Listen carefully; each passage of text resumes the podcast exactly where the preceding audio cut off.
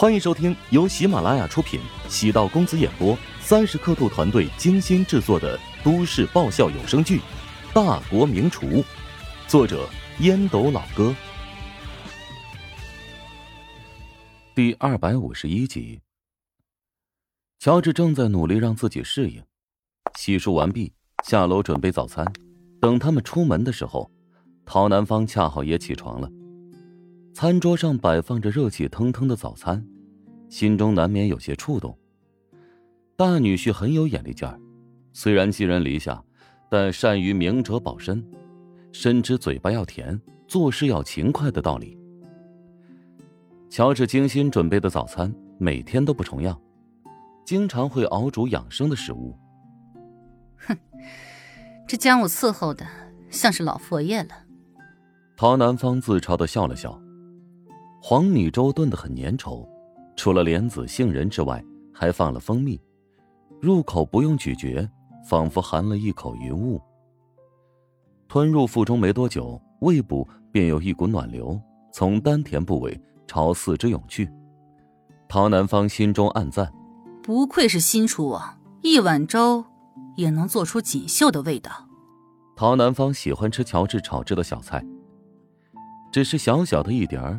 上好的乳瓜，用鲜甜可口的酱汁炒制而成，牙齿轻轻咬合，便有一股润肺的清香，从口齿朝鼻子里反冲，可以极好的刺激食欲。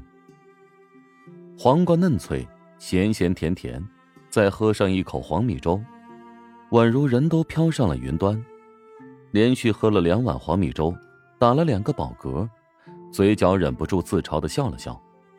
作为一名连锁餐饮店数千家的董事长，竟然会对一顿早餐如此倾心。若是传出去，恐怕会被别人笑掉大牙的。其实，他也只是个普通人，也会因为喜怒哀伤，也会因为食物的美味而感到情绪欣然。只不过，陶南方接触过那么多国厨，品尝过各种各样的美食。很难想象乔治能用厨艺打动自己，将电饭煲调整到保温的状态。黄米粥越熬越香，越粘稠，锅内还有陶如霜和陶如雪的分量。长玲准时将车开到门口，当陶南方走出大门的瞬间，他立即下车，走到后排位置，弯腰恭敬的拉开车门。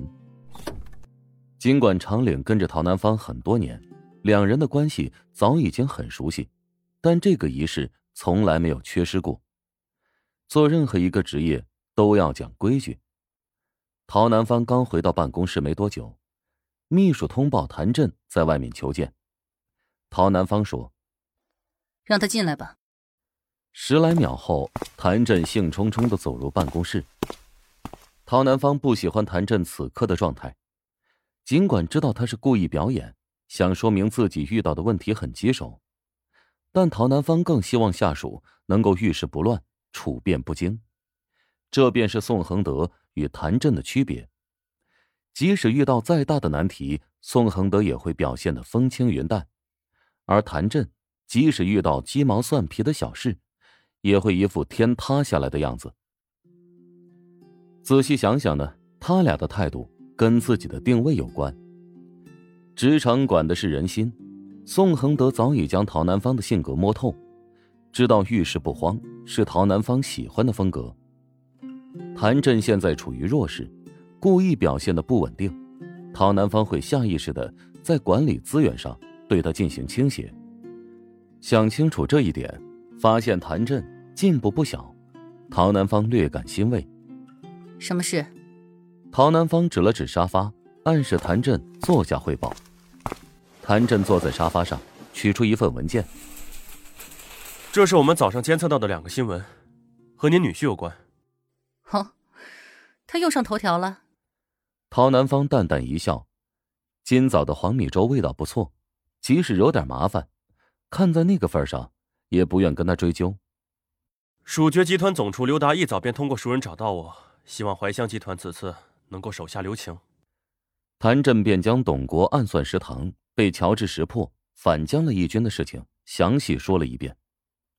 陶南方的表情微微有些变化，原本看似心情不错，但此刻却已是深不见底。做错了事情，就得承担相应的责任。董国是刘达的弟子，他犯了错误，刘达责无旁贷。哼，他现在推得一干二净，还真是潇洒呀。您的意思是？我会给烹饪协会的元老们打电话，看他们会如何处理此事。那网上蔓延的消息呢？蜀爵集团自己理亏，肯定会想方设法控制此事，跟我们又有什么关系呢？谭震暗叹，他低估了陶南方求战的决心。厨王争霸，怀香集团大获全胜，现在正是气势如虹的时候。蜀爵集团现在再出昏招，岂不是给了怀香集团痛打落水狗的机会？陶南方等谭震离开之后，将此事上报给一名烹饪协会的元老。此人名叫吴恒，今年已经九十岁高龄，在业内拥有很高的地位。陶南方以哭诉的形式将此事告诉吴恒，吴恒果然大怒，决定要好好整治餐饮行业的不正之风。中午时分，烹饪协会官网对蜀爵集团发布了整治通知，并且开出十万元的罚单。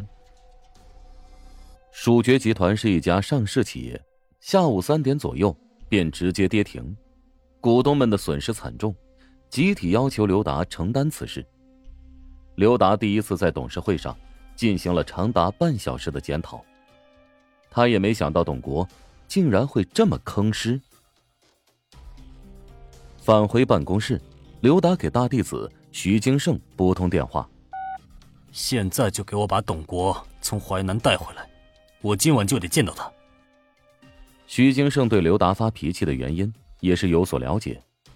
是，我现在就动身，买最早的航班。董国比徐金胜小三岁，跟他是表兄弟。